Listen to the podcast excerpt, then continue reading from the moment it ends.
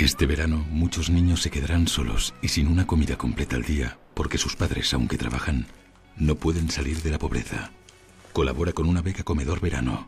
Entra en educo.org. Lo que, acabamos, lo que acabamos de escuchar es una eh, cuña publicitaria de la empresa de proyectos y programas educativos Educo para eh, recordarnos que mientras gran parte de España se dispone a hacer planes de vacaciones, miles de niños pasarán esas mismas vacaciones solos en casa. Educo acaba de realizar un informe en el que eh, calcula unos 580.000 el número de niños a los que llama los niños de la llave. Los niños de la llave. Este grupo de chavales apareció por primera vez en nuestras estadísticas en los peores años de la crisis, allá por el 2009, cuando los servicios sociales de pueblos y ciudades alertaron sobre un grupo de críos de entre 9 y 14 años que llegaban solos al cole y a los que nadie, nadie esperaba la salida.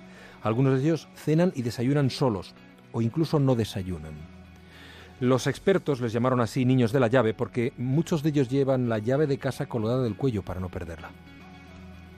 Sus padres trabajan, quizá demasiadas horas, y están incluidos en ese 11% de trabajadores pobres, asalariados con contrato, pero cuyos ingresos los colocan por debajo del umbral de la pobreza.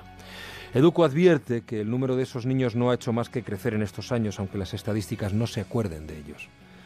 Con el final de las clases y los horarios continuos en los coles, algunos de ellos dejarán de tener la última comida, la única comida que hacen al día, la del colegio. Al mismo tiempo, las horas de ocio y tiempo libre se convertirán, en su caso, en más horas solos por la calle o frente al televisor. Su caso no se considera desamparo ni negligencia por parte de los padres, sino que se trata sencillamente de la imposibilidad de atenderlos y proporcionarles los recursos necesarios para asistir a campamentos urbanos, por ejemplo. Educo pide que se incrementen las becas comedor en verano, pero también que se amplíe la oferta de actividades gratuitas de los ayuntamientos para evitar la exclusión social a la que se ven abocados estos niños de la llave. Más de uno.